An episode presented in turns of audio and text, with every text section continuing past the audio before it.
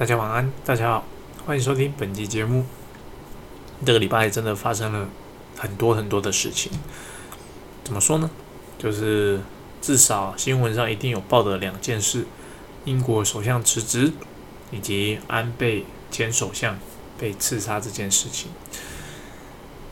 这件事情呢，在国内当然是算是一个大新闻了，它也压下了一些其他国内的新闻，但这不是重点。身为外销的我们，啊，做做外销生意的我们，其实这我们要更关注的就是这些事情后续会带来的对当地国家的经济层面的影响是什么。其实这才是我们在当下收到这个消息的那个时刻，我们要去思考的事情。所以呢。呃，英国首相辞职这件事情，那我第一时间的反应就是写信去问一下英国代理商，诶，你们后续觉得经济的展望会怎么样？哦，这件事情你们有什么看法？那以及说，其实今年英国应该是有受到脱欧的影响，那整体的英国的呃代理商的购买力，不能讲购买力啊，就是他们的 订单数量。是有明显的停滞的状况，那不是说英国这个国家本身的经济啊有什么样的问题？那我认为以往是呃整个欧盟嘛，它是欧盟里面的国家，你在做生意，就是我卖到英国去，但它可能是会销售到欧洲其他国家去的。但以现在来说，因为英国脱欧了，在生意的往来上多多少少还是会有一点点的比较不方便，所以就是变成说。呃，相对来讲，如果你原本合作代理商他是做全欧洲的生意，或者甚至说他至少有拓展生意到英国周边的国家，像法国啊、德国，啊等等的，他一定在这一年中会明显的感受到生意的落差啊落差。同样的，我们回到日本，日本前首相被呃被枪杀这件事情啊，我们当然是。觉得是一件很意外的事情，我们也对这件事情感到非常的惋惜。但是呢，这对呃台湾与日本的贸易上会不会有什么实质的影响，以及对日本啊后后续半年的怎么讲经济情势上会有没有什么真正的太大的呃变化呢？我这边的判断是不会有哦，不会有。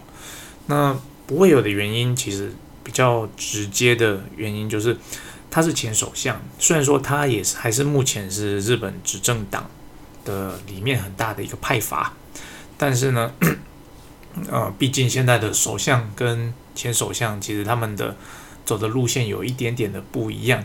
所以说，前首相被刺杀这件事情，会不会对呃日本国内的施政造成影响呢？我相信会有，但是它不会是呃像英国那种哦，就是非常动荡的状态哦。所以要我来看的话，这件事情对日本后续就是下半年的景气来看，会不会有什么太大的变化呢？我这边持保留态度，先观察再说啊，先观察再说。啊，回到主题了，那嗯，两年多没出差了，那准备要出差了。记不记得上一集有提到，就是说，哎，觉得出差开始准备出差之后，才发现很麻烦。那很麻烦这件事情呢，在上个星期啊，我们的 CDC 宣布的新政策，就是我们国人归国不用再提供两日内的 PCR 检测报告了。哦，我觉得这真是个德政啊，德政，至少在我的行程安排上会变得容易许多，容易许多。但是呢？呃，归国之后三加四这件事情，我现在真的觉得是个困扰。那困扰的点在于，就是呃，找防疫旅馆这件事情。如果如果听众你真的是有要出国，那而且你刚好是在比方说大都市啦，台北、新北、台中的话，其实防疫旅馆不难找，哦，其实并不难找，而且会有蛮多的选择。你有比较高价的，也有中低价位的。但好死不死啊！我所在的区域防御旅馆超级难找。那也就是说，我想要住的离家里近一点，或者离公司近一点，呃，没有什么选择，没有选什么选择之外，而且都还很烂，不是很烂就是很贵。哦，所以变成说啊，造成我的困扰，我到底要怎么去住？我这两天找一找，我觉得也许我去住台北算了，因为毕竟那个价差实在是太大了，而且饭店的等级也差异很大。哦，所以这件事情其实就是，呃，我们归国之后呢，还要在旅馆被关八个晚上，哦，八个晚上。那这八个晚上呢，基本上其实对整个所有的公司来讲，它就是一个额外的开支啊。那你的员工，你必须付这个钱吗？给你的员工，因为你的员工是因公出差，那因公出差回来之后啊，被隔离了。也不能讲被隔离，你去住简易旅馆，当然就是要由公司所支付。那钱当然是一件事情，另外一件事情就是呃行程的部分。今天我是业务哦，我业务的工作的内容基本上啊还有办法，可能有七八成以上是可以在远距上上班的。我可以在远端，也就是我可以在旅馆里面。呃，做跟平常在办公室差不多的工作，我只是不能够跟同事面对面的直接快速的讨论的问题，但是利用呃远端的方式，还是可以相互讨论哦，协助彼此，然后去完成案子。但是呢，如果今天出差的是现场的人员呢，如果出差的是技术的人员或客服的人员呢，通常这类的人员呢，他是没有办法，笨鸟没办法，比较没有办法在。远端上班的，也就是说他被隔离这件事情呢，就等于是他无所事事，他没办法有贡献。他不像业务类的工作啊，就像我，我在办公室或者我在旅馆里面啊，我都能够做出对公司有所贡献。但技术类人员可能在被关在旅馆，他就是被关在旅馆，然后他没办法做什么事情，然后公司还是要照样付他的薪水，也是要付这个旅馆的费用。所以整体而言，成本也是算是蛮高的。哦，当然我也可以理解，就是这一切的措施，就是我们不希望台湾的疫情数，呃，突然间拉升的太快，造成我们的医疗负荷不不了。好，所以我们目前采取这样子慢慢放宽、慢慢放宽的方式，哦，我觉得也是非常能够理解的。那照这个趋势来看，啊，我认为啦。我个人认为，我当然是希望可以越早开放越好。但照这个趋势来看，要么我们国家就是差不多在八月哦会做一个全面的开放，要么的话就是十一月底、十二月哦才有可能做全面的开放。这两个判断的基准基本上就是所谓的政治考量哦。你要么你就是早一点开放哦，让这段时间冲淡大家的记忆；要么你就是晚一点开放，等到选举过后再开放。哦，所以这是我的判断，这是没有基于说所谓的什么医疗专业，这只是单纯的就呃现实面去看这件事情。那以目前的状况来讲，相对于过去半年、过去一年来讲，其实我已经觉得算是宽松很多了。所以其实这样的成本的支出，对大部分的公司而言，应该都是还可以接受，虽不满意，但是还可以接受的。哦，所以。我也不认为这样子，呃，目前的管制措施会对所谓的中小企业会造成很大的负担，应该也不至于，哦，也不至于。不过呢，话又说回来，目前管制措施的开放基本上只是针对国人，也就是台湾人，那这就还是会相对影响到我们做外销的，做所谓的陌生开发这件事情。怎么说？举例来讲。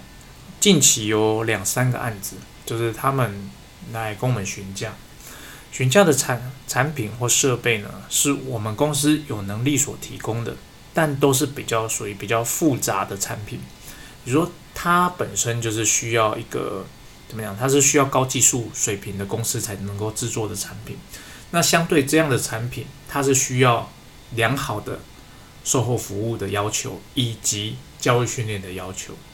在这个情况下呢，就会变成，呃，他们来询价，那我就要考虑我要不要报价，因为我报价有可能会成案。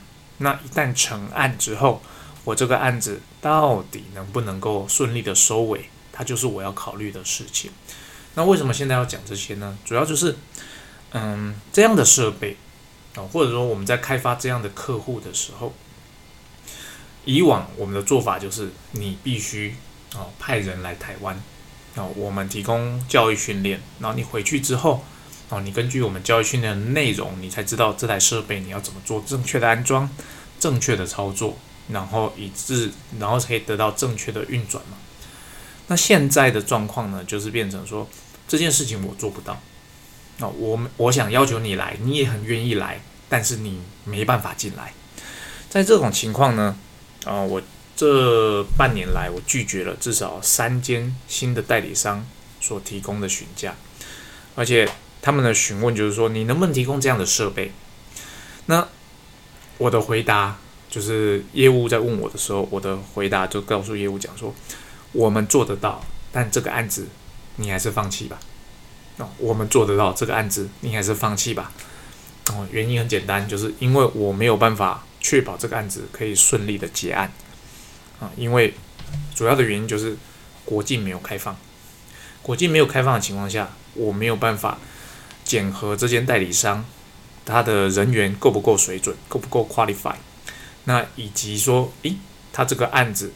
假设真的，我就是想要赌哦，我我赌说，诶，国境可能三个月后开放，我报价给你，你也真的拿到订单了。